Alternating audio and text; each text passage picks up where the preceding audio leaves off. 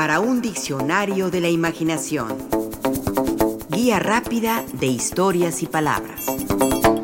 Patrick Watkins.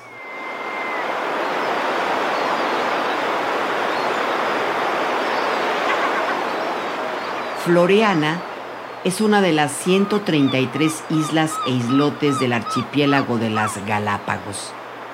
Es en tamaño la sexta más grande, con una longitud de 18 kilómetros y una superficie de 173 kilómetros cuadrados. Se le dio el nombre de Floreana en honor del primer presidente de Ecuador, Juan José Flores.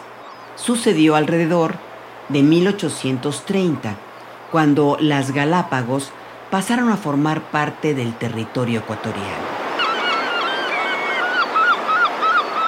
Descubiertas en 1535 por el dominico Fray Tomás de Berlanga, obispo de Panamá, fueron conocidas por mucho tiempo como las Encantadas o el archipiélago de Colón, hasta 1570, cuando el cartógrafo Abraham Ortelius les dio el nombre con el que ahora se le conoce, en virtud de las miles de tortugas gigantes llamadas así, Galápagos, que poblaban la isla.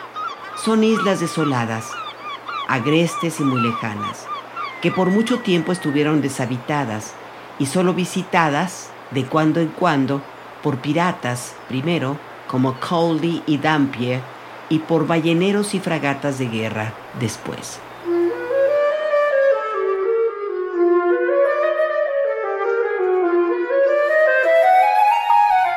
Su visitante más importante fue el naturalista inglés Charles Darwin.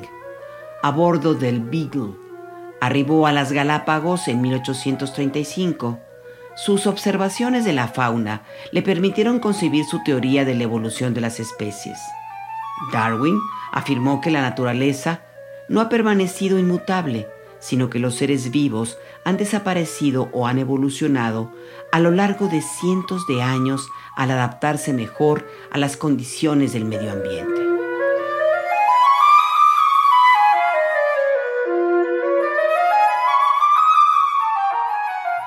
Darwin, sin embargo, no fue un habitante propiamente de las islas, como sí lo fueron otros personajes en verdad interesantes, como el doctor alemán Friedrich Ritter y su amante Dore Strauch, quienes tras haber abandonado a sus respectivos esposos, quisieron hacer de las Galápagos su nido de amor.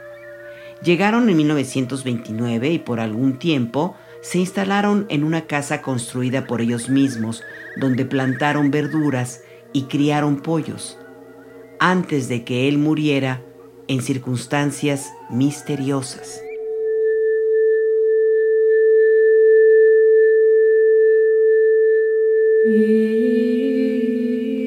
Lo mismo sucedió con Heinz Wittmer y su esposa Margaret Valbrel, quienes llegaron a Floriana en 1931.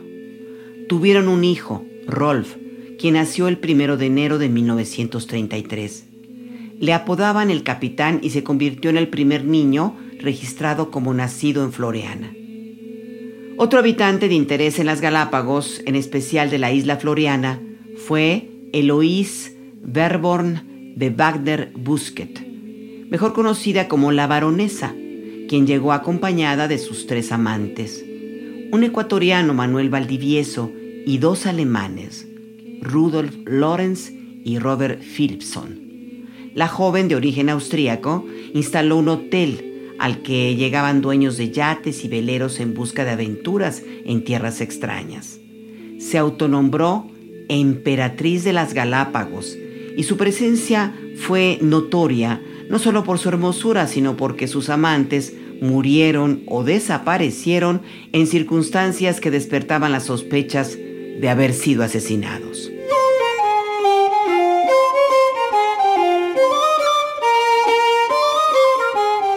Pero el personaje más curioso y singular de Floriana en las Galápagos fue el irlandés Patrick Watkins.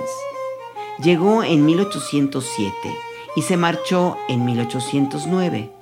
Vio la oportunidad de hacer comercio con los barcos balleneros que llegaban a pernoctar a la isla en su casa de ballenas para extraer el aceite necesario para alumbrar las calles de Londres y Nueva York.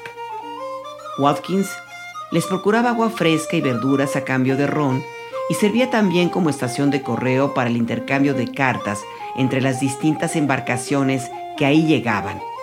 Poco se hubiera sabido de él a no ser por el relato que de Patrick Watkins hizo el capitán norteamericano David Porter, quien participó en varias batallas navales en la guerra angloamericana de 1812-1814 al mando de la fragata Essex.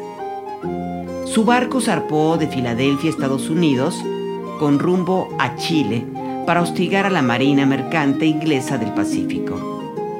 En su navegación arribó en 1813 a Floriana y escuchó historias relacionadas con un personaje estrafalario y por completo extraño llamado Patrick Watkins.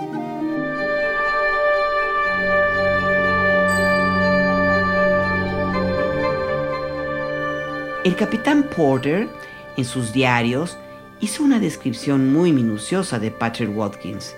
Escribió, por lo que me han contado de él, la apariencia de este hombre era la más horrible que puede uno imaginarse. Ropas andrajosas, escasas pero suficientes para cubrir su desnudez y cubiertas de bichos, barba y pelo pelirrojo enmarañado la mayor parte de su piel quemada por la constante exposición al sol, y tan salvaje y primitivo en su forma de actuar y en su apariencia, que dejaba a todos mudos de espanto. Por horrible que pudiera parecer, era muy astuto y aparentemente timaba a otros marineros que desembarcaban en la isla para que trabajasen para él.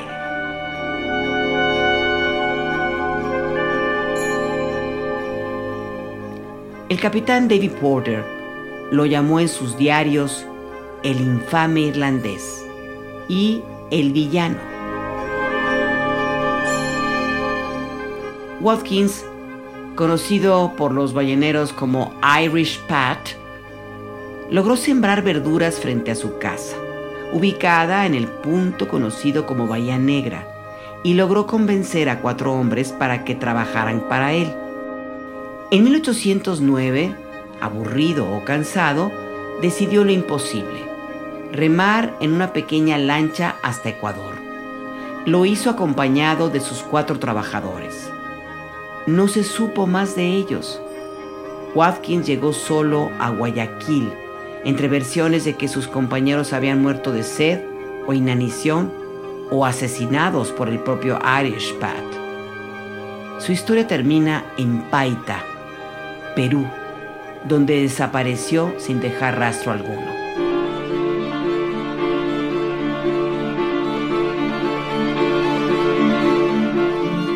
Herman Melville, el autor de Moby Dick y Bartleby, el escribiente, también escribió sobre ese curioso personaje de Floriana, Patrick Watkins.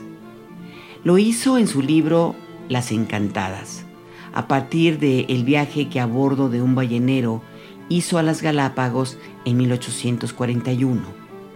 En un capítulo titulado Overlus, el ermitaño y las islas de Hood, describe así a Overlus, un personaje basado sin duda en Irish Pat.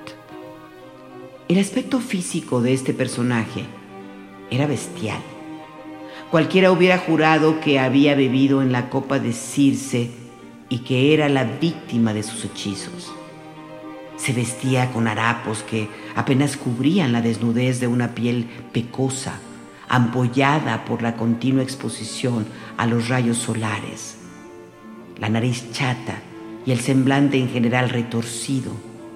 Era un ser pesado y definitivamente grosero a quien le adornaba finalmente una cabellera y una barba demasiado largas y demasiado rojas.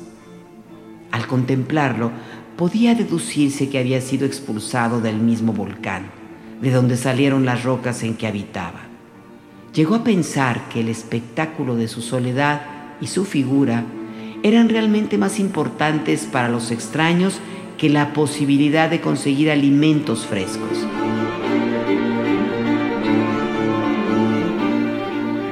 Así fue Patrick Watkins, mezcla de ermitaño y Robinson Crusoe, que habitó esa isla reputada por inhabitable, rocosa y estéril, agua y piedra hasta la desesperación o el anonadamiento, suma y compendio del desamparo cósmico, que es Floreana, y en general es el laboratorio de la evolución que son las Galápagos.